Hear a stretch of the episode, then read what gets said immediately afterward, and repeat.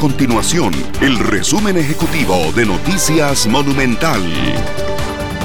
Hola, mi nombre es Fernanda Romero y estas son las informaciones más importantes del día en Noticias Monumental. Los dueños de bares y restaurantes alzaron la voz ya que alegan que las autoridades de la fuerza pública realizan cierres injustificados de estos comercios.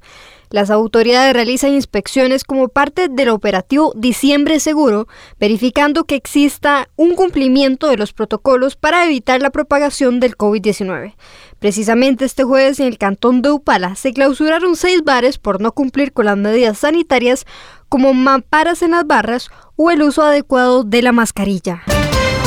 El alcalde de Santa Cruz, Jorge Alfaro, confirmó a Noticias Monumental que las fiestas típicas nacionales de Santa Cruz del 2021, que se acostumbraban a realizarse en enero, quedaron canceladas por la pandemia.